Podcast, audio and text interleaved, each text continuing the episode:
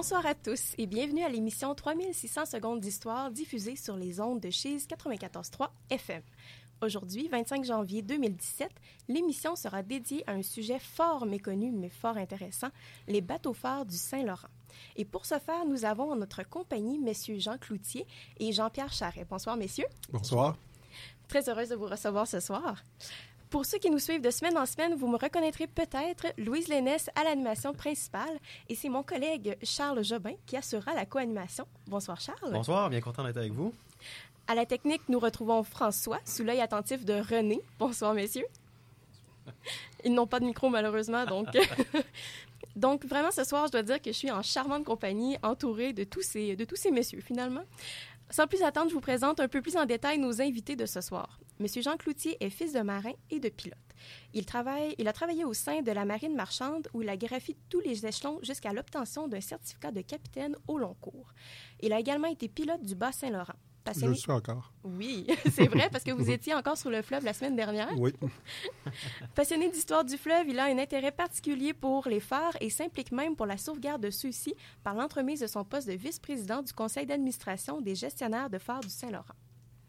Quant à M. Jean-Pierre Charret, il est diplômé en technique d'architecture navale.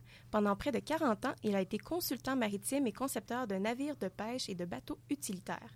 Lui aussi est un passionné d'histoire maritime québécoise et c'est pourquoi il consacre depuis plusieurs années une bonne partie de son temps à la recherche, à la sauvegarde et à la mise en valeur du lieu historique national du chantier Lévis de Lévis. Et c'est d'ailleurs à cet endroit-là que nous nous sommes rencontrés il y a déjà quelques années de ça, euh, quand j'étais guide touristique là-bas, justement. Donc, euh, je tenais ce soir à être là pour, justement, vous retrouver. Je me souviens très bien de toi. Excellent. Avant de véritablement débuter l'entrevue, une petite pièce musicale. Il s'agit d'une chanson interprétée en 1937 par le chanteur français Jean Lumière et qui s'intitule Le bateau de pêche. C'était un petit, tout petit voilier, un joli bateau On l'avait bâti d'un bout de papier et d'un vieux noyau de pêche. Dans un petit port entre deux roseaux, on avait mis à la mare. Il appareillait dès qu'il faisait beau pour naviguer sur la mare. Mais un jour, le petit bateau fit un rêve. À son tour, il voulut entreprendre un voyage au long cours. Alors il s'en fut magnifiquement, tout là-bas vers les tropiques. La vie qu'il menait lui donnait vraiment des idées misanthropiques. Ah, en l'apercevant, chaque nénuphar craignait qu'un malheur n'arrive. Et le ver luisant qui servait de phare lui criait Rejoins la rive. Mais il répondit d'un air malséant Je ne crains pas les déboires. Aussi bien le fleuve et les océans, ce n'est pas la mer à boire. Quel plaisir de voguer ainsi sur les ondes. Quel plaisir de pouvoir naviguer au gré de son désir. Le ciel est tout bleu et le vent léger, tous ces braves gens divaguent. Je me moque bien d'ailleurs du danger, car je n'ai pas peur des vagues. Ah,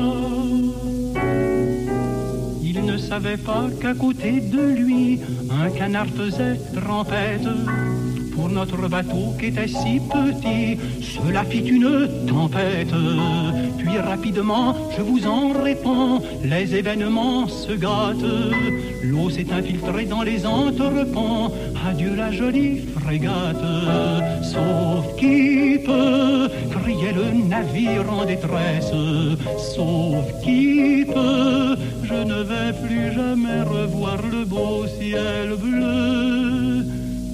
En regrettant sa vie d'autrefois, le petit bateau chavire. Ça prouve qu'il faut demeurer chez soi quand on n'est qu'un petit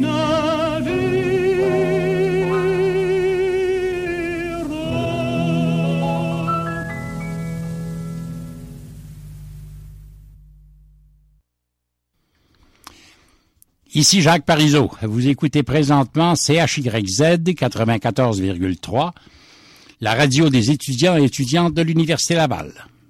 Nous sommes de retour à 3600 secondes d'histoire. Ce soir, l'émission est consacrée au bateau-phare du Saint-Laurent, une entrevue que nous réalisons en compagnie de messieurs Jean Cloutier et Jean-Pierre Charret, tous deux ayant œuvré dans le domaine maritime et véritables passionnés d'histoire maritime. On l'a mentionné tout à l'heure, vous êtes les auteurs du livre intitulé Les bateaux-phares du Saint-Laurent 1830 à 1963, paru chez Septentrion l'année dernière. Donc, tout d'abord, qu'est-ce qui vous a incité à faire un livre portant sur les bateaux-phares du Saint-Laurent? D'abord, la rareté à propos du sujet. Il y avait très, très peu de, choses qui avaient été éditées. Quelques, quelques magazines en avaient parlé brièvement et même l'historien euh, officiel de la garde côtière canadienne, euh, M. Appleton, euh, abordait le sujet très, très vaguement, ou à peine, en tout cas deux pages, disons. On trouvait que ce pan d'histoire manquait vraiment, et on a décidé de, de, combler cette, cette lacune-là. comme passionné, on avait un sujet en or tout à fait, je peux comprendre. Et en fait, comment est-ce que vous vous êtes connu? C'est un pur hasard de la vie. Oui, ben, c'est moi qui ai commencé à travailler le livre parce que je m'occupe du phare de l'île verte, parce qu'il y a un musée, puis euh, on a fêté le 200e du phare en 2009. Puis dans mes recherches, je voyais beaucoup de choses passer à propos des bateaux forts. Puis euh, lorsqu'on a fini la, célébration du 200e, puis euh, un livre, on a fait un livre sur l'île verte et son phare, j'ai commencé à travailler pour de la recherche sans savoir j'écrirais un livre sur les bateaux forts, mais j'avais vu beaucoup passer de, choses. Alors, j'ai commencé les recherches, puis je suis venu ici à l'université euh, faire de la recherche aux archives euh, nationales du Québec. Je cherchais des cartes marines où ce qu'on voyait les, petits logos des bateaux forts, voir les, positions et, le détail. Alors, c'est là que Jean-Pierre m'a interpellé, m'a vu ces cartes. Là. Ça m'intriguait beaucoup parce que je sais qu'il n'y a pas beaucoup de, chercheurs euh, au pavillon Caso qui, euh, qui fouillent dans le domaine maritime. Alors, quand mhm. j'ai vu ce gars-là pencher sur une vieille carte marine, ça m'a intrigué. Il venait jouer un peu dans mes plates-bandes. Oui, vous connaissez ce que c'était. Euh, oui. Alors, c'est ça. Je l'ai approché et on a échangé sur nos, nos, projets de recherche particuliers. Puis, et vous avez joint vos, euh, passions communes. J'ai trouvé son, truc passionnant et puis j'ai décidé de lui consacrer un peu de temps. Je m'attendais à travailler un an. Finalement, j'ai travaillé quatre ans et demi avec lui. Quel plaisir. Et pour ceux qui connaissent très peu, euh, moi-même d'ailleurs, euh, qu'est-ce qu'on entend par expression bateau fort? Que, que, désigne-t-elle exactement? Ben, fort flottant. Alors, c'est c'est la même chose qu'un phare, excepté à l'époque, il n'était pas possible de construire des phares partout. S'il y avait des hauts fonds, des rochers, impossible de construire un phare. La technologie n'était pas là encore. Alors, il a ancré un bateau, puis qui servait de phare, tout simplement. Aujourd'hui, on pourrait dire c'est une bouée, mais à l'époque, il fallait que le flotteur de la bouée soit assez euh, grande pour y accommoder tout l'équipage qui allait allumer la lumière tous les soirs parce que les lumières n'étaient pas automatiques. Alors, c'est un peu ça qui est arrivé faut dire aussi qu'un phare, euh, un bateau phare, c'est beaucoup plus facile perceptible pour l'œil humain de jour comme de nuit. Euh, plutôt qu'une bouée qui est, qui est, non lumineuse, parce que les bouées lumineuses vont arriver beaucoup plus tard quand même. Mm-hmm. Donc, à quoi servaient exactement les bateaux? Pourquoi est-ce qu'on a décidé de les placer à tel ou tel endroit, par exemple? Bien, l'implantation des phares sur Saint-Laurent va de pair avec la, la façon de naviguer le Saint-Laurent. La, façon de naviguer Saint-Laurent va avec les vents prédominants à l'époque de la voile, puis aussi les ancrages disponibles. Si on regarde le phare de l'île Verte, qui été le premier en 1809 à être allumé, le deuxième, c'est Pointe-des-Monts, c'est à Côte-Nord en 1830. Les bateaux traversaient le golfe, puis arrivaient dans le bout de cette île, longeaient à Côte-Nord, repiquaient au sud, arrivaient entre l'île Biquette et l'île Verte, puis de là, longeaient tout le sud, le chenal du Sud jusqu'au bout. Euh, le, bateau phare a été implanté tout comme un phare à cette époque-là. Puis c'était la première lumière dans Traverse Saint-Roch en 1830, avant Pointe-des-Monts. Finalement, c'est la deuxième lumière sur le Saint-Laurent parce qu'il été implanté euh, au printemps, puis le phare de Pointe-des-Monts est allumé seulement à l'automne. Il faut dire aussi que ça faisait pas si longtemps que les, Anglais avaient conquis euh, la Nouvelle-France. Ils n'étaient pas pas trop, trop chauds à l'idée de, de mettre des repères pour remonter jusqu'à Mhm. jusqu'à Québec. Alors, ça prend un certain temps, donc, l'installation des, des amers euh, lumineux. C'est vrai que ça peut être une très bonne protection, là, ce, ce danger-là que représentait le fleuve Saint-Laurent. Si les ennemis ne peuvent pas remonter le fleuve pour venir jusqu'à nous, ben on est protégé, finalement. Sous le régime français, c'est pour ça qu'il n'a pas eu de phare. Il y a eu juste Louisbourg. Mais euh, puis même lorsqu'ils ont su que les Anglais montaient, il y avait des bouées dans, dans le chenal, puis ils ont, ils ont été les déplacer en espérant que les Anglais s'échoueraient. Ça a l'air que ça n'a pas marché parce qu'on a retrouvé les Anglais c'est plein d'Abraham pareil. Bon, est-ce qu'il y aurait eu peut-être des pilotes qui seraient euh, allés les aider? Je Oui. sais pas, oui. Oui, c'est- plate à dire, mais oui, ils ont, ils ont réussi à se trouver des pilotes parce qu'à l'époque, il n'y avait pas de station de pilotage. Il y avait des pilotes tout le long de la côte qui allaient offrir le service au bateau. Alors, ils pouvaient arriver, mettre un drapeau français, puis l'autre se présentait, puis c'était des Anglais, Ouais. puis ils étaient pris pour les monter. Peut-être trop tard. C'est- L'histoire euh, d'ailleurs de la navigation sur le Saint-Laurent est fascinante, complexe. Et quels sont d'ailleurs les dangers qui menaçaient les navires qui naviguaient à cette période sur le fleuve? Je te dirais que c'est les mêmes que cette année. Euh, ça, le fleuve est resté le même avec tous ces dangers. On parle de haut fond, d'îles, les courants traversiers, la brume, euh, visibilité réduite par la neige, la glace. Euh, on a la, ben, la glace qui, qui était hâtive à l'époque. Aujourd'hui, il ne presque plus. Mais euh, tous ces dangers-là euh, sont encore existants. Puis euh, aujourd'hui, par exemple, les bateaux sont beaucoup plus gros qu'à l'époque. On a beau avoir la technologie, mais les bateaux sont tellement immenses qu'on a encore des problématiques de navigation. C'est pour ça qu'il y a des pilotes, puis qu'il y a encore des aides à navigation, puis de navigation électronique, les, les systèmes par satellite et tout. Mais le fleuve est resté le même, aussi dangereux qu'à l'époque. Hmm. De quoi est-ce que les bateaux phares étaient munis à l'époque pour pouvoir aviser les autres navires euh, de, de l'imminence d'un danger? Les premiers bateaux forts étaient munis de, de ce qu'on appelle des, euh, un système lumineux. euh, genre, c'est catoptrique, je pense. hein? Catoptrique, Catoptrique, c'est-à-dire, euh, c'était composé de, de fanaux à l'huile de baleine avec euh, des réflecteurs. Il y en avait huit généralement dans une, une lanterne. C'était des pièces très, très lourdes. Ça pesait une tonne. Il fallait grimper ça dans les, dans les mâts euh, tous les soirs. Et euh, au petit matin, on les rabaissait sur le pont, on, on- on les nettoyait dans des abris, on appelait ça des cabanes. Alors, euh, le, le- il y avait, le toit s'ouvrait et les, euh, les lanternes rentraient dans ce- ce- ces, ces abris-là et les hommes les nettoyaient, donc à l'aise, à l'abri. Euh, parallèlement à ça, il y avait, euh, ça prenait un système sonore aussi, parce que durant, le, durant le, le- le- le- la, lorsqu'il y a de la brume ou quoi que ce soit, euh, tu peux pas La voir le feu, la visibilité est, mauvaise, tu peux pas voir le feu, donc il fallait entendre quelque chose. Et ça a commencé avec des gongs. Ça a été vite, rapidement remplacé par des, des immenses cloches qui étaient manœuvrées à la main. J'imagine que le son portait plus loin. Le, le son portait plus loin. Et euh, avec le temps, ça a évolué à peu près au même rythme et avec les mêmes accessoires, grosso modo, que ce qui se passait sur les phares terrestres. Alors, les systèmes lumineux se sont développés, les systèmes sonores se sont développés pour arriver à quelque chose qui était parfaitement au point euh, euh, au moment où le dernier bateau fort a quitté le Saint-Laurent en 63, en Mm, 1963. malheureusement. Oui. Et J'ai une question un peu, euh, peut-être un peu plus pointue, mais on parlait tout à l'heure que ben, les bateaux phares sont amarrés, ils doivent rester immobiles à un endroit. Oui. Mais c'est certain qu'à un moment donné, avec les courants, les vagues et tout ça, il peut peut-être se déplacer, j'imagine. Donc, quand on parle de, de sonorité, est-ce que ça pouvait avoir un impact sur, sur le, le, le, le, le- le son qui allait être produit? Oui, euh, dans les signaux so- sonores, les Anglais avaient un système qui était assez intéressant. C'est que la flûte sortait le son verticalement, puis au-dessus, tu avais comme un, un couvert qui envoyait le son à 360 degrés. On n'a pas ça ici. Non, ici, c'était tube, un tube, puis évidemment, le son était plus fort d'une direction que dans l'autre. Puis lorsque le dernier bateau fort a été remplacé, c'est ça que les marins disaient que finalement, c'était un avantage d'avoir un pilier fort parce que justement, le son a des, des directions précises. L'ancien, s'il roulait aussi, le son s'en allait vers la mer au lieu d'aller vers le, vers le large. Alors, c'est certain que le, le mouvement du son dans l'air est c'est pas, pas ce qu'il y a de mieux. Là. Même il y a- à une certaine époque, on a eu des cloches sous-marines parce que le son voyage mieux sous l'eau. OK. Fait que s'il y a de la grosse pluie, de la brune, tout Oui. ça, le son est étouffé aussi. C'était pas le meilleur système, mais c'était ça qu'il y avait à l'époque. C'est ça. Les technologies qu'on avait euh, à l'époque.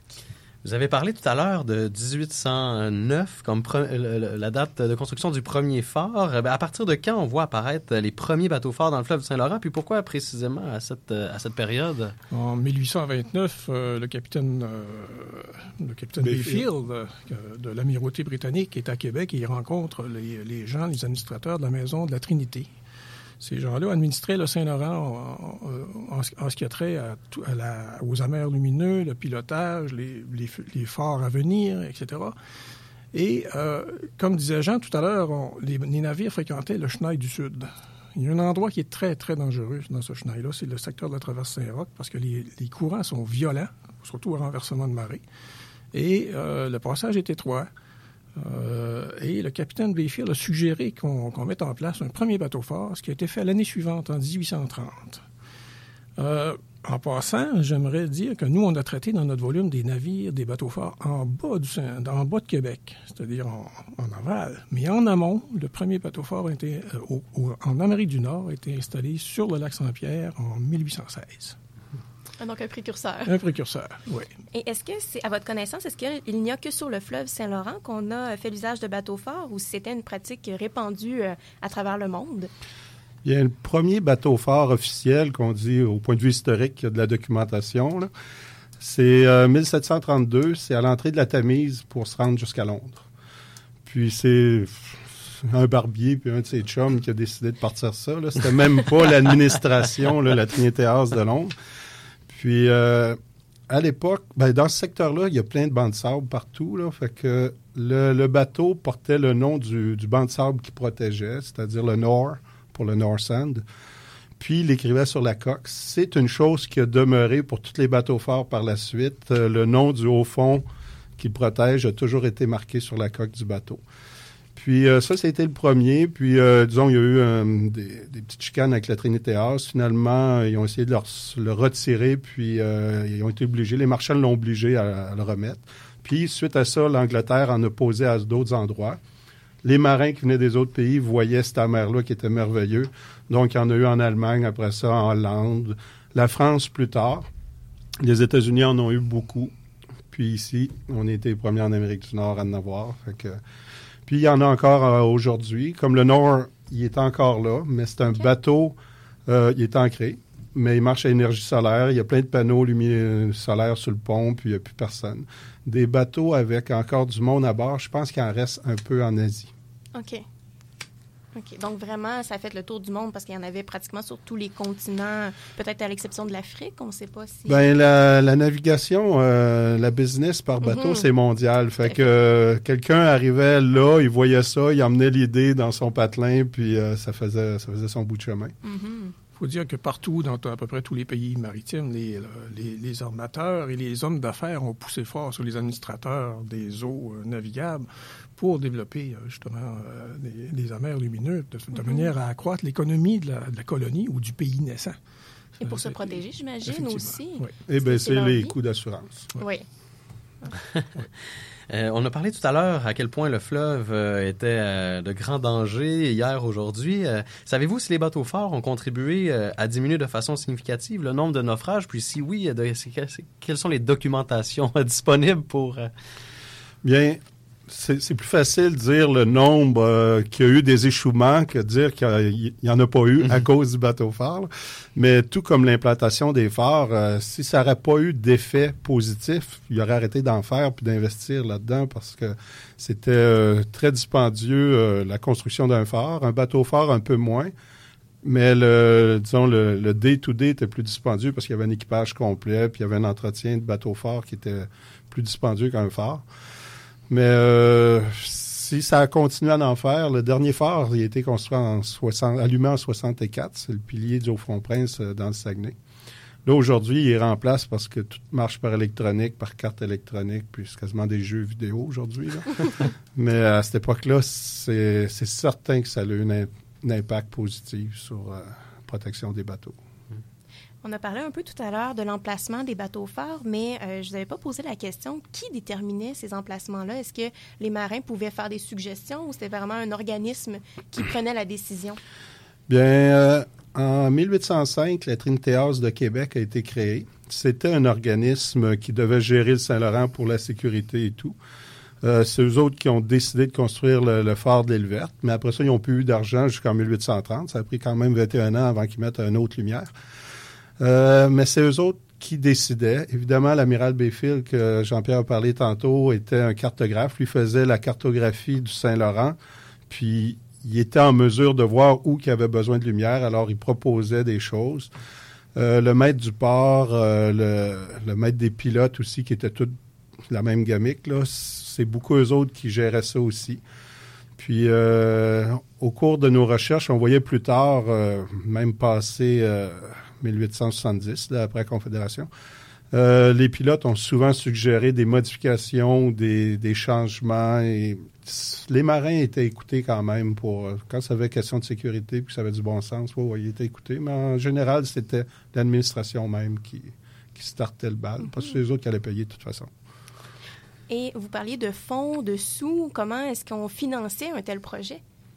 Euh, la Trinité House, quand ils ont commencé, ça, a pris un certain temps, mais euh, la première idée qui a, poursuivi par la suite, c'était de charger un certain montant aux navires qui venaient par tonnage.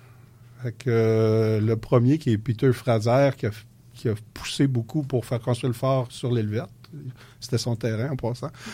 Il a même été en Angleterre pour le vendre l'idée que si, on veut améliorer la sécurité sur le fleuve, ça prend un moyen de financement, puis euh, c'était ça l'idée.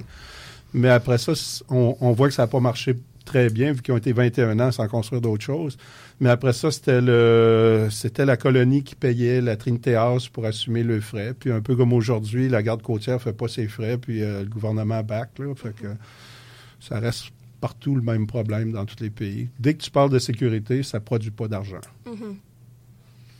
Dans votre ouvrage, vous mentionnez qu'il existait des bateaux forts temporaires. Euh, qu'est-ce qui les distingue euh, et pour quelles raisons pouvait-on privilégier l'usage de, ce type de bateau? C'est qu'un bateau fort, euh, ça a besoin d'entretien comme tout bateau normal. Mm-hmm. Et régulièrement, il faut rentrer un navire comme ça en cale sèche pour entretenir les fonds, gratter la rouille, peinturer, etc ou changer un bordé dans le cas des, bateaux forts de bois.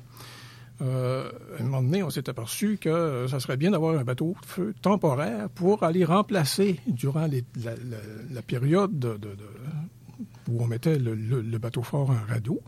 Euh, comme, le bateau fort, donc, remplaçait chacun des, des, euh, de ceux qui étaient sur des mouillages, comme ça. Mm-hmm. Euh, et puis, c'est sinon, de temps en temps, on voyait aussi apparaître un bateau fort vraiment temporaire qui était loué, si on veut, par les administrateurs. Ça pouvait être une goélette sur laquelle on mettait une lumière quelconque parce qu'il y a un bateau qui, qui venait de couler puis il représentait un danger pour la navigation. Mm. Alors, voilà pour ça. Parfait. Donc, c'est ce qui met fin à cette première partie d'entrevue concernant les origines des bateaux forts et le contexte dans lequel on les utilisait durant les 19e et 20e siècles. Après la pause, nous allons nous pencher davantage sur les membres d'équipage des bateaux forts et nous intéresser à leur vie au quotidien sur ces navires. Donc, pour rester dans la thématique maritime, c'est une pièce qui, euh, pour, la pièce qui suit est une pièce qui était traditionnellement chantée dans les chantiers navals et par les marins et qui s'intitule Rolling Down to Old Maui. Elle était chantée par le groupe The Rivals en 2002. We whalemen undergo. And we don't give a damn when the gale is done, how hard the winds do blow. We're homeward bound from the Arctic around with a good ship taut and free. And we don't give a damn when we drink our rum with the girls of old Maui. Rolling down to old Maui, me boys, rolling down to old Maui. We're homeward bound from the Arctic around, rolling down to old Maui. Once more we sail with the northerly gale through the ice and wind and rain. Them coconut fronds, them tropical lands, we soon shall see again. Six hellish months have passed away on the cold Kamchatka Sea. But now we're bound from the Arctic around, rolling down to old Maui. Rolling down to old Maui, me boys, rolling down to old Maui. We're homeward bound from the Arctic around, rolling down to old Maui. And now we sail with a favorable gale towards our island home. Our mainmast sprung, our whaling done, and we ain't got far to roam. Our stunsail bones got carried away, what care we for that sound? A living gale is after us, thank God we're homeward bound. Rolling down to old Maui, me boys, rolling down to old Maui. We're homeward bound from the Arctic around, rolling down to old Maui. Rolling down to old Maui, me boys, rolling down to old Maui. We're homeward bound from the Arctic around, rolling down to old Maui.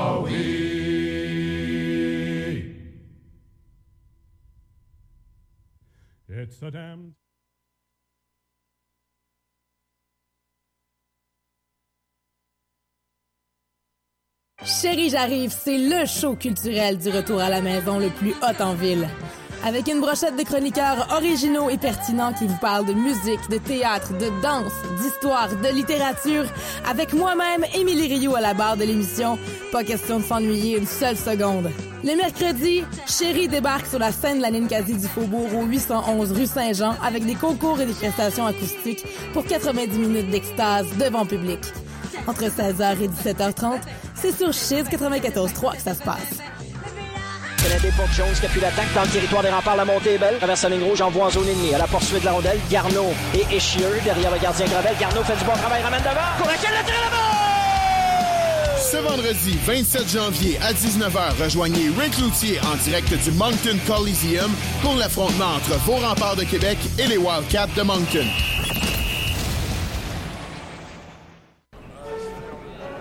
Ici l'intendant Talon. J'aime prendre une bonne bière en écoutant 3600 secondes d'histoire sur les ondes de Chiz 94,3. Santé! Vous êtes toujours à l'écoute de 3600 secondes d'histoire dans cette émission consacrée au bateau phare du Saint-Laurent, une entrevue que nous réalisons avec beaucoup de plaisir avec nos invités M. Jean Cloutier et Jean-Pierre Charret, co-auteurs d'un livre portant justement sur les bateaux phares paru chez Septentrion l'année dernière, en 2016. Avant la pause, nous nous sommes attardés au contexte d'apparition des bateaux phares euh, sur le fleuve Saint-Laurent. À présent, il va être davantage question de l'équipage et de son quotidien alors qu'il était en fonction sur le navire. Alors tout d'abord, combien de membres d'équipage comprenait généralement un bateau phare? Au tout début, c'était assez limité à, je dirais, 6-7 hommes, euh, c'est-à-dire un capitaine, un maître, euh, deux marins, un cuistot, etc.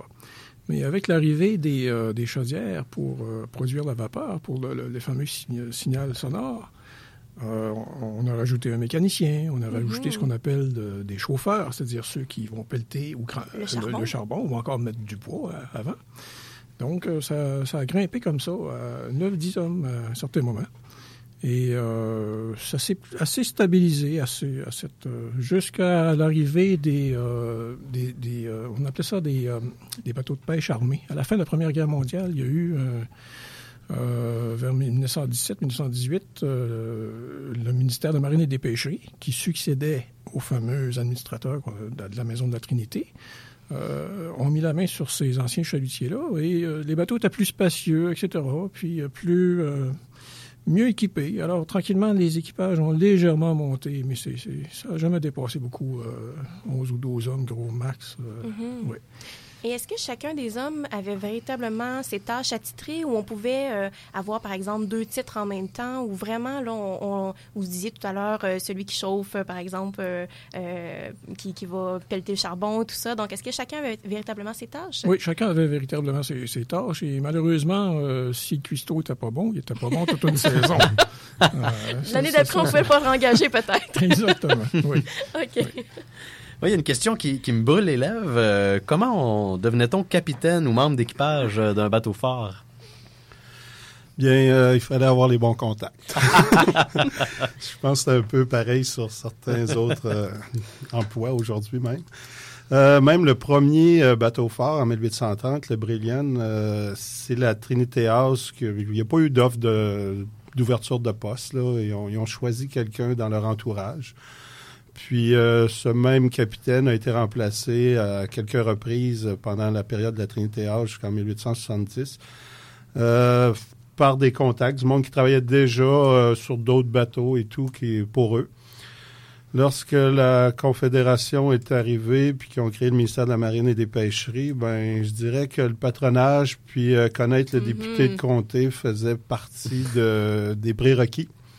On a retrouvé des documents d'ailleurs euh, où tu as toute une liste d'équipage puis leurs contacts euh, au- de députés ou de Politique, tout ça, ouais. ouais, politique. Ouais. Puis euh, lorsque le parti euh, se faisait mettre à la porte puis le nouveau parti rentrait, ça arrivait souvent que le capitaine ou un gardien de phare ou tout ce qui était de, de poste de nomination, le maître de port aussi, qui perdait le job à cause qu'il n'avait pas voté de la bonne couleur. Il n'y avait pas les bons amis. Exactement. Est-ce que c'était des postes qui étaient prestigieux et convoités? D'être membre d'équipage euh, de, de pas, bateau fort? pas membre d'équipage, capitaine. Parce que capitaine était vu un peu comme un fonctionnaire. Tu sais, fait que tous les aléas de, de, de la vie de l'époque, l'agriculture, la pêche, tout ça, que tu es dépendant de la météo, puis les crises économiques et tout, lui il était un peu à l'abri de ça dans son village parce qu'il y avait une paye qui venait du gouvernement. Euh, à part euh, le- la poste, il n'y avait pas beaucoup de, de Mhm. fonctionnaires dans ces villages-là.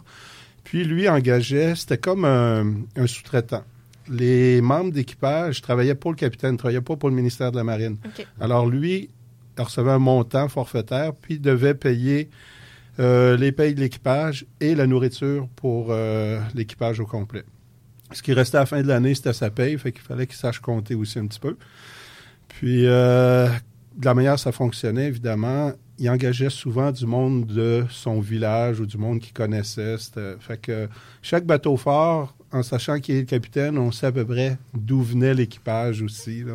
Donc, souvent des hommes de même, euh, même paroisse. Oui, ça se connaissait tout. Comme le bateau fort de l'île Blanche, euh, c'était le capitaine Leblanc, trois générations. Puis il venait de Kamouraska, fait que c'était un équipage de Kamouraska. À l'entrée du Saguenay, c'était un capitaine qui venait de Tadoussac. Fait que l'équipage venait de Baie-Sainte-Catherine, Tadoussac. Euh, le bateau fort de l'île Rouge, euh, c'était un capitaine venait de l'île Verte. Fait que c'était du monde de l'île Verte. Le, capitaine pratiquait ce qu'on appelle le, le- le népotisme, c'est-à-dire qu'il il engageait les membres de sa famille. Et ça a Ah. amené, ça a amené des, des- des situations assez curieuses, dans le sens que les- les- les- l'équipage demandait euh, euh, une hausse euh, de salaire et le, le ministère de la Marine disait, écoutez, vous êtes entre vous, en famille, vous vous échangez. Donc, vous n'avez pas besoin d'autant d'argent. C'est- ridicule. Ça pouvait créer des frictions, Oui. j'imagine. Lors des soupers de famille. Euh, quelle était la saison d'utilisation euh, des bateaux forts? De quel mois à quel mois est-ce qu'on les voit? euh, Euh, habituellement, le, le ministère de, de la Marine ou, ou- ou tout autre administrateur qui suivront, là, au ministère des Transports, etc., euh, on attendait la, la débâcle du lac Saint-Pierre. euh, on attendait que les- ces, ces glaces-là passent devant Québec parce que ça passait euh, vraiment euh, euh, violemment parfois. Et aussitôt que ça s'était passé, on parle de mi-avril à peu près, là, euh, on envoyait les bateaux forts à leur poste de mouillage. Euh, dans le cas des goélettes à voile, les gens se, rendaient par eux-mêmes si le beau temps le permettait. Sinon, ils étaient remorqués par un navire du ministère. Et à l'automne, euh, il fallait absolument attendre le passage du dernier océanique qui quittait Québec. Et aussitôt que l'océanique, qui était en direction de la mer, avait passé le lieu de mouillage, un, certain lieu de mouillage, le navire pouvait revenir à, Québec. Là, on parle de fin novembre, début décembre. Ça faisait quand même des saisons longues. Il faut pas oublier que les hommes, là, ils étaient constamment à bord. hein. Il n'y avait pas de petits séjours à terre les fins de semaine, quoi que ce soit. Alors, mi-avril au 1er, au 1er décembre, tu à bord, c'est long. Surtout l'automne. Est-ce que la survenue de la, la survenue de la navigation d'hiver sur le fleuve Saint-Laurent a occasionné une prolongation de la saison et même euh, pour l'équipage euh, encore plus longtemps sur les navires? ou- Non, au contraire, parce qu'on ne pouvait pas les garder l'hiver, ces bateaux-là. Fait que les bateaux ont été remplacés avec la navigation d'hiver. C'était un- une des raisons pourquoi on a remplacé les bateaux par des piliers forts. Euh, la- le premier bateau à avoir monté le Saint-Laurent pour l'hiver, c'était en 1959, le El Godan. Puis, euh, disons qu'il a brisé la glace aussi pour les autres bateaux qui ont suivi. C'est bien dit. Mais euh, fait que lui, euh, c'est certain, les bateaux forts étaient gardés jusqu'à la dernière minute. Souvent, les bouées étaient déjà enlevées et tout ça, puis les gars avaient hâte de monter à Québec. Mais aussitôt que la navigation d'hiver a pris de l'ampleur, c- ça a été la fin des bateaux forts. Là, on a des piliers forts qui ont, qui ont remplacé à l'île Blanche, au Fond-Prince, le pilier de Prairie, qui étaient des forts. Maintenant, la technologie existait maintenant pour construire des forts en mer. Alors, euh, ils ont été remplacés. Est-ce qu'il y avait des dangers à être membre d'équipage d'un bateau fort? Euh, oui, il y en avait beaucoup, mais je pense que le principal danger, c'est que c'est d'être euh, c'est d'être frappé, c'est de la collision, être Mm. frappé par un autre navire. Il ne faut pas oublier que le bateau fort, il est enchaîné, là. Il, est, il est incapable de faire le moindre mou- mouvement, sinon tourner un peu sur sa, sur sa chaîne avec la marée. Mais euh, souvent, souvent, ces bateaux-là se sont fait régulièrement frapper, surtout dans la brume, évidemment. Et euh, parfois, on, en a des mâts. Euh, ça a atteint son paroxysme avec la collision entre le Loyal, qui avait été justement bâti à Québec dans les années 1860 quelque par, euh, je pense, c'est Narcisse Rosa, un de nos grands, un de nos rares constructeurs canadiens français de, de l'époque. Et ce bateau-là était maintenant sous pavillon norvégien. Et euh, là, c'est une, une question de fausse manœuvre. Il a, il a heurté le bateau fort de la traverse. Et violemment, le bateau fort euh, a couché euh, carrément sur le côté. Et heureusement, l'équipage a, a eu temps de, de- de se sauver. Le, le- le bateau a été remonté euh, l'année suivante, a été réparé, il a repris du service. Donc, il n'y a jamais eu de mort de- de- d'équipage à votre connaissance. Non, il y a eu plus, je, vous- je dirais qu'il y a eu davantage de, de décès par noyade, c'est-à-dire, on va peut-être en parler tout à l'heure, des, des capitaines ou des, euh, des marins qui vont à terre une fois de temps en temps chercher de la bouffe, de la bouffe Oh. euh, fraîche, hein, Oui. des légumes frais, de la viande fraîche, et qui se font prendre par une tempête subite sur le, sur le fleuve. Il y a eu quelques cas de noyade comme ça. L'autre, l'autre truc qui était, qui était dangereux, c'est qu'il fallait pas être malade, il fallait pas être blessé. Euh, travailler sur un bateau, parfois c'est dur. Et si tu étais blessé, euh, on avait juste la petite pharmacie du bord là, pour régler les bobos, mais euh, il fallait prévenir l'agence qu'on avait quelqu'un qui était euh, en mauvaise situation à bord. Généralement, à une certaine époque, entre autres, on, on prévenait par une lettre qu'on remettait à un navire de passage qui s'en allait vers Québec. On faisait signe, arrête, j'ai du courrier, c'est urgent. On n'embarquait même pas le malade pour On l'amener à n'embarquait même pas le malade. Là, c'est le, bateau qui. C'est un bateau du ministère qui, qui aussitôt la, la- la missive reçue, se, se rendait euh, à bord euh, pour essayer de le soigner sur place. Sinon, là, on le rapatriait, effectivement. Ouf. Donc, ça peut être long. Parfois, c'était le capitaine qui prenait sa chaloupe, puis dès que le temps le permettait, il traversait la terre. Mais c'est pas tout le monde qui, fait, qui pouvait faire ça, parce que c'est Mhm. pas tous les bateaux forts qui étaient à proximité des rives. On va en parler tout à l'heure encore. Alors, euh, il, dé- il débarquait, il se rendait à la station ferroviaire, la gare. Il, il faisait envoyer un télégramme à Québec. C'était long, là, avant que ça revienne. là. fallait pas être trop malade. Et D'ailleurs, vous avez parlé à quel point ça pouvait être euh, très long, d'avril à décembre. Les membres euh, d'équipage des bateaux avaient-ils des contacts avec la vie terrestre? On en a glissé un mot à l'instant, mais comment on s'apprivo- euh, on s'apprivo- s'approvisionnait, pardon, et les, quelles étaient les possibilités, justement, de... Ouais. Est-ce que je continue là-dessus? Oh, oui, Oui. continue. Euh, ce n'est pas tout le monde qui avait la chance, comme je disais, d'être près de, de- de rivage comme ça. Euh, Pour, pour la plupart de, de ces gens-là, il, y avait, euh, il fallait compter sur l'approvisionnement mensuel euh, du bateau du, du ministère, que ce soit en charbon ou en vivres, quand le temps le permettait. Euh, si- Les plus chanceux, oui, avaient la, la- la chance de se rendre à terre par beau temps, aller chercher de la bouffe, etc., ou même d'apercevoir avec leurs lunettes de proche leur épouse dans le jardin et les enfants qui se promenaient dans- sur le terrain.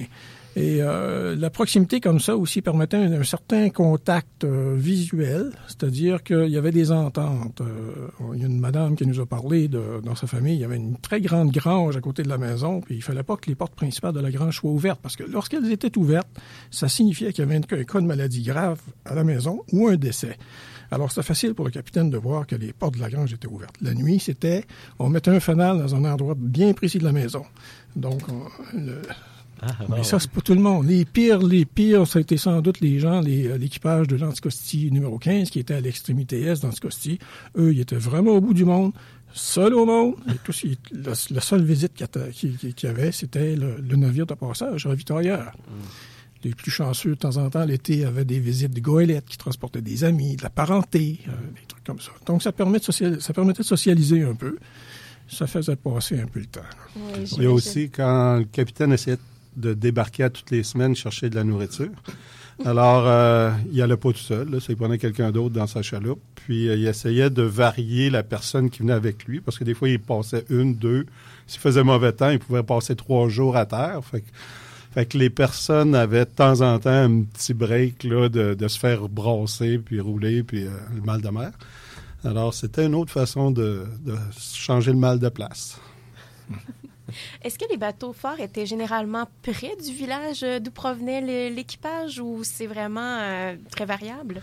Puis à part euh, celui de Anticosti qu'on a dit, là, que c'était de l'équipage de la région de euh, Montmagny puis euh, Québec, euh, toutes les autres étaient pratiquement en face du village d'où euh, d'où ils venaient, oui. Euh, qu'on prenne euh, à l'île aux Coudes ou dans Traverse Saint-Roch, euh, oui, l'île verte, euh, L'île au pour les Fond-Prince. Les distances étaient euh, variables. Je pense que ceux qui étaient les plus chanceux, c'était ceux de la traverse euh, Saint-Roch. Ouais. Donc, nous allons faire une petite pause musicale. Donc, pour cette troisième pièce, nous retournons aussi loin qu'en 1935 pour écouter Damia, qui nous chantait alors les malheurs de certains marins dans la pièce intitulée Les naufragés.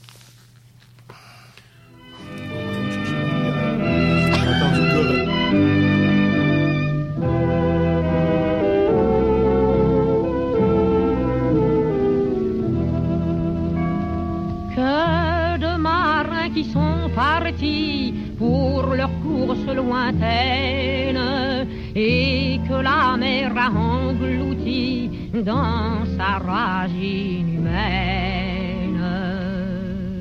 Où dormez-vous,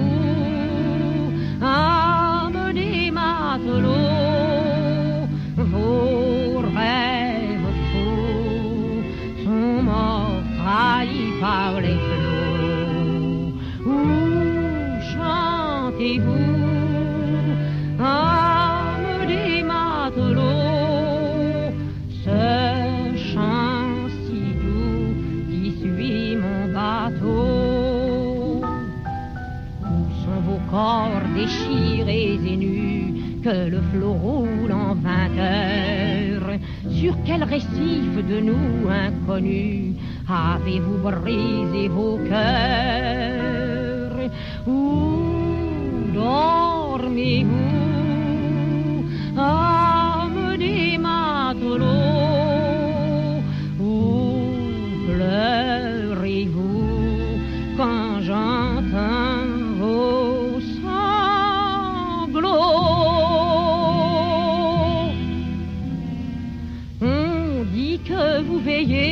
nous quand le navire aveugle lutte à mort contre les remous dans la houle qui beugle.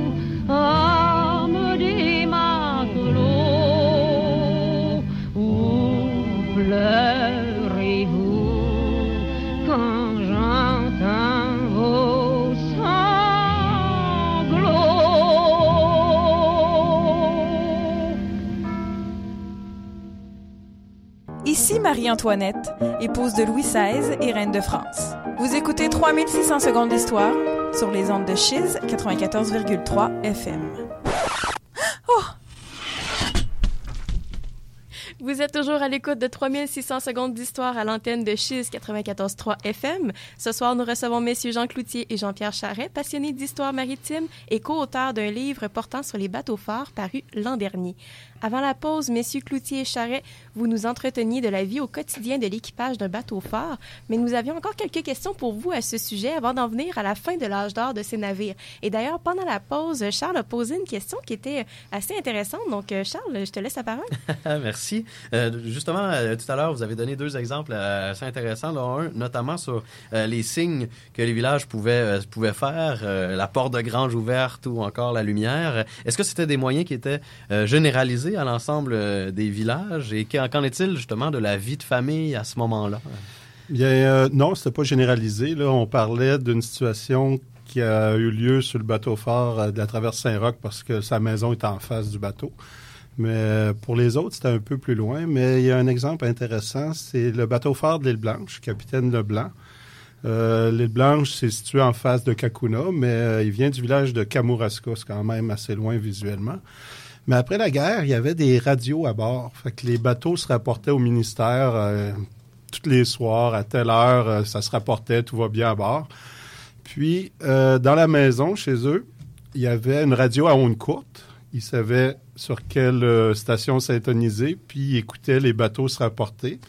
Puis le capitaine en profitait pour dire une petite phrase qui voulait rien dire, là, puis dans sa communication avec le ministère, mais que à la maison, ça voulait dire quelque chose, que tout va bien à bord. Puis, euh, fait que c'était juste une façon de communiquer comme ça, mais euh, le capitaine n'avait pas de feedback, lui, par exemple.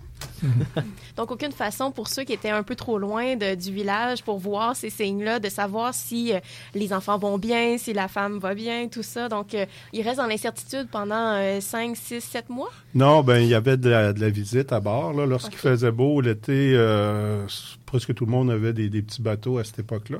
Alors souvent, il y a des, des membres de la famille, des amis qui venaient pique-niquer à bord du bateau, puis qui amenaient des nouvelles et tout. Fait que euh, non, non, il n'était pas si isolé ça, à part euh, encore Anticosti. Oui. Les malchanceux. Ouais. Et est-ce que c'était courant de recevoir de la visite? Est-ce que c'était plusieurs fois par semaine ou à des moments précis dans la saison euh, de navigation? Ah, D'après ce qu'on a pu voir, c'était généralement le dimanche par beau temps, évidemment. Euh, il y avait même des voyages organisés. euh, je, me- je pense entre autres une photo qu'on a où on a des, des, euh, des gens de, Saint- euh, de la Pocatière. Je crois que ce sont des séminaristes ou en tout cas, il y avait euh, peut-être des, des curés ou je sais pas trop. en tout cas, Des gens de religion. des gens de religion. Euh, Il y en a d'autres, c'était euh, par pur plaisir de laisser quelque chose en passant. Il y amenait des magazines, des journaux, des trucs, euh, quelques fruits, des choses comme ça. C'était très apprécié, évidemment. Ça, ça changeait de la routine. Mhm. J'imagine que les marées devaient y être pour quelque chose aussi, pour les moments où on pouvait y aller. Oui. Oui. Euh, tout à l'heure, on a passé, on, discutait que les, jours, euh, les journées devaient parfois être euh, un peu longues sur le bateau fort. Y avait-il des divertissements à bord de, ces bateaux? Si oui, lesquels? Effectivement, une fois que la, journée de travail était complétée, les hommes, le soir, trouvaient le moyen de, passer le temps, là, pallier à, cet ennui énorme. Il y, il y en a qui avaient des talents fabuleux. On a vu des pièces qui nous ont été euh, présentées par des, des, des- des- des gens qui appartiennent à des familles de ces, ces marins-là. Il y avait des artistes dans- dans- dedans, il y avait des maquettistes, il y avait euh, des, sculpteurs. euh, les, les gars faisaient toutes sortes de choses, mais ce qu'on qu'on a le, le, le plus apprécié, parce qu'on s'est aperçu que c'était généralisé dans à peu près toute la marine marchande, c'est que les gars faisaient des lavettes. Des lavettes à vaisselle.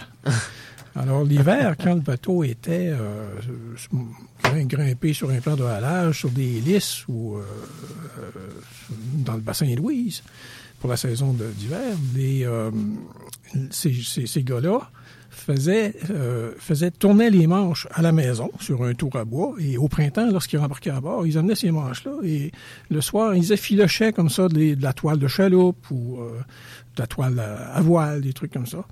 Et ils ressemblaient tous ces, euh, brins de, toile-là, et avec un très beau travail de matelotage, euh, et il, il rassemblaient les deux parties, le manche et, le, la petite, la petite mop.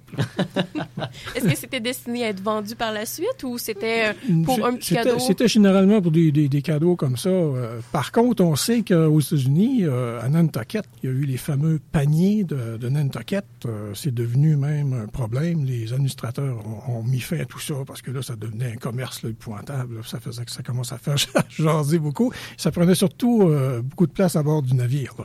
Mhm. Contrairement à une petite mopette comme ça, là, Oui. une petite lavette. Là.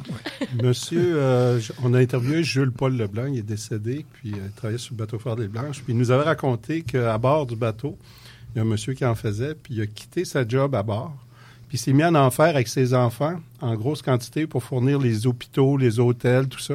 Puis c'était plus payant faire de ça que rester une année à bord du bateau. Ouf! Mm. Quand même, c'est tout dire, hein? Les bateaux forts, on le sait, sont désormais une réalité qui n'existe plus. J'aimerais vous entendre un peu sur euh, le moment où on les a vus disparaître. OK. Euh, ben, comme j'ai dit, la technologie euh, au début euh, permettait pas de construire des, piliers forts, mais est venue assez rapidement. Même au début, fin 1800, on a eu un premier pilier dans Traverse Saint-Roch qui a remplacé un bateau fort. Puis il y en a eu un deuxième début 1900 qui a remplacé l'autre bateau fort de la Traverse Saint-Roch. Ça n'a pas duré longtemps parce que la glace a tout défait de ça, puis on- ils ont remis un bateau fort. Mais à partir des années euh, 50, avec le pilier fort de l'île Blanche, que c'était une structure euh, comme euh, une toupie euh, en métal qui, était, qui a été construite au chantier euh, d'Évy, ici à Lévis, puis remorqué jusque, euh, jusqu'en position, puis après ça coulé sur place. Ça, ça euh, la technologie qui a fait partir le, bateau fort de l'île Blanche. euh, puis, euh, suite à ça, le bateau fort du Haut-Fond-Prince, qui était le dernier bateau fort du Saint-Laurent, subit la même chose de se faire remplacer par une toupie. Puis, par la suite, ce bateau fort-là qu'on avait à l'entrée du Saguenay, qui était récent, qui avait juste deux ans quand il s'est fait remplacer, est allé continuer son, sa job de bateau fort au, au fond de Lurcher, dans la baie de Fundy. Puis, euh, ça a été le dernier bateau fort canadien. Il est parti en 1969. C'est vraiment fort intéressant. Euh, Ça, c'est un exemple euh, de bateau fort, mais qu'a-t-on fait de, de ces nombreux bateaux forts existants? Leur a-t-on trouvé une nouvelle vocation? Malheureusement, on n'a pas eu la sagesse ni l'intelligence d'en sauver un. Oh. Contrairement euh, à d'autres pays maritimes, euh, contrairement aux Américains qui en ont récupéré, je, je crois, c'est 17. Il y en a 8 qui sont devenus des. euh, qui font partie de musées maritimes. Nous, ici, on n'a absolument rien à laisser euh, aux générations futures de ce côté-là, malheureusement. Et Qu'est-ce qu'on a fait de ces bateaux-là? Est-ce qu'on les a mis tout de suite au rencard? Ben, le, le bateau fort numéro 7, la Goélette, a été, la coque a été récupérée. Il a été modifié pour euh, un pêcheur de. Oui. De c'est quoi qu'on appelle de scallop dragger? oui, il a été transformé pétanque. en dragueur à pétanque. là. Ensuite de ça, on a un euh, d'un dernier, je pense que c'était celui de Sambro, qui a été récupéré par la garde côtière. Il a été modifié, il est devenu bateau-école à l'école de garde côtière à Sydney pendant quelques années, avant d'être vendu comme yacht privé parti pour la Floride. Fait que euh, non, après ça, les autres ont pas mal tout fini en boulettes de fer, là, je crois. Oui. Donc, très peu de témoignages matériels là, qui, qui, qui subsistent. Donc, pour faire votre recherche, sur quoi vous êtes-vous euh, basé pour pouvoir euh, avoir tout de même des témoignages de, de cette réalité-là passée? Bien, des, des coques de fer nous auraient pas dit grand-chose. C'est le monde qu'on a rencontré, qu'on a rencontré des gens exceptionnels. euh, mais c'est six ans de recherche, puis parmi les gens qu'on a rencontrés, il y en a au moins trois qui ont décédé avant que le livre sorte. Fait que, tu sais, le dernier bateau fort est parti en 63. Euh, je suis né en 63 puis j'ai 53 ans. Fait que, ça veut dire que ces, ces gens-là étaient âgés. Oui. Disons que ce livre-là, c'était une extrémiste de pouvoir récupérer les témoignages de, des gens qui ont connu ça. Fait que on est, on est content de ça. On est fiers de, de- de pouvoir remettre ça euh, au monde. Puis, euh, évidemment, il n'y a, plus de bateaux forts, mais il reste quelques artefacts. Entre autres, j'ai chez nous la, roue de bateau du, bateau fort de la Goélette numéro 7. euh, puis, je vais la prêter au Musée maritime Bernier parce qu'on collabore avec eux, Musée maritime du Québec, à Lillette, pour euh, monter une exposition sur les bateaux forts. Évidemment, toutes les belles aquarelles que mon collègue à côté de moi, Jean-Pierre, a faites vont Oui. être exposées. Parce que c'est un artiste. Et euh, oui, c'est un artiste. Puis euh, la page couverture de notre livre, qui est une peinture de Yves Bérubé, qui est un artiste peintre euh, très connu. Plusieurs de ses toiles ont fini en pièces de monnaie pour la monnaie royale canadienne. Euh, J'ai l'original de, de cette peinture-là qui va se retrouver aussi au musée pour notre exposition. On a plusieurs objets dans les familles qu'on a interviewées qu'on va demander de nous prêter. Et Ça- quand cette exposition-là va-t-elle être euh, présentée? Il parle de début juin. On OK. n'a pas de date précise encore. OK. Et donc, pour la publicité, pour en savoir davantage, on peut aller voir le site web, j'imagine, euh, du musée. Sans doute. Oui. Euh, Oui. oui. Oui. Parce qu'ils ont profité du lancement pour annoncer officiellement que- qu'elle allait tenir cette exposition-là euh, à Ils partir de le choix. juin. Alors, euh, ils, se- Ils se sont engagés. Ils sont commis, oui. Ils sont mouillés, comme on dit. Oui. C'est bien dit. Ben, malheureusement, c'est tout le temps qu'on avait. On a vraiment apprécié vous avoir en entrevue, euh, messieurs.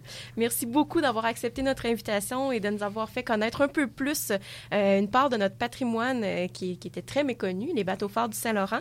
Pour termi- terminer l'émission en beauté, parce que nos invités nous le rappellent, le devoir de mémoire que nous devrons envers ces marins, oubliés qui travaillaient à la sauvegarde de la vie de leurs compatriotes, nous ne pouvions passer à côté de cette chanson traditionnelle Don't Forget Your Old Shipmate, chantée par Jerry Bryant et Star, Starboard, Starboard? Mess, pardon. C'était Louise à l'animation principale en compagnie de Charles à la co-animation et de François à la console. La semaine prochaine, 1er février, l'émission laissera la place à la diffusion d'une partie des remparts. Cependant, nous vous réservons malgré tout une super émission qui sera disponible en balado-diffusion et qui portera sur l'image du diable, un produit du Moyen Âge. C'est M. Didier Méhu, professeur d'histoire médiévale à l'Université Laval, que nous aurons l'honneur de recevoir à ce sujet. Pour avoir accès à la balado-diffusion de cette semaine ou de la semaine prochaine, suivez-nous sur Facebook ou sur notre blog. Nous serons de retour en ondes le 15 février. Bonne semaine tout le monde. Merci beaucoup. Bye bye. Merci. waters roar, Jack, safe and sound at home again. Let the waters roar, Jack. Long we've tossed on the rolling main, now we're safe ashore, Jack. Don't forget your old shipmate. Folly, rolly, rolly, rolly, rido. Since we sailed from Plymouth Sound, four years gone or nigh, Jack, was there ever chummies now, such as you and I, Jack? Long we've tossed on the rolling main, now we're safe ashore, Jack. Don't forget your old shipmate, folly, rolly, rolly, rolly, rido. Oh. We have worked the self same gun, quarter deck division, sponger I and loader you through the whole commission. Long we've tossed on the rolling main, now we're safe ashore. Saviez-vous que Dave Ouellet, alias MC Gilles, fut le premier directeur de la programmation de Chiz? Malgré les conflits intérieurs, l'être humain serait destiné à faire le bien et il ne devrait pas craindre la mort. Ne manquez pas Radio Éclectique, une émission 100% musicale dans vos oreilles. Tous les mercredis de 23h à minuit sur les ondes de Chiz 94.3. Si vous entendez cette publicité, c'est que votre entreprise pourrait se retrouver ici. Appelle-nous au 88 656 39 79 et le directeur aux ventes de Chiz 94.3 pourrait propulser la popularité de ton entreprise au sein du campus universitaire, mais aussi partout à travers la ville de Québec. Appelle-nous 88 656 39 79. Pour souligner son dixième anniversaire, la Ninkasi du Faubourg présente Groovy Aardvark en spectacle le vendredi 27 janvier prochain. La Ninkasi vous promet un moment unique et festif avec ce célèbre groupe punk rock qui a laissé sa marque dans le paysage musical québécois depuis 30 ans. Les places sont limitées pour assister à un des rares concerts en salle de Groovy Aardvark. Billets en pré-vente à 10 à la Ninkasi au 811 rue Saint-Jean. Le Troquet Sport du Billig vous offre la chance de visionner vos événements sportifs préférés dans une ambiance de bistrot chaleureuse et sympathique. Repère par excellence des amateurs de soccer à Québec, nous présentons tous les matchs de l'Impact de Montréal, mais également de nombreux matchs des grands championnats européens. À l'excellent menu du Billig, qui est disponible jusqu'à 22 heures, s'ajoute un menu plus léger de planchettes de dégustation à seulement 10 plus taxes, offert jusqu'à 23h30. Le Troquet Sport du Billig, 485 rue Saint-Jean, Québec. Suivez notre programme sur Facebook et Twitter.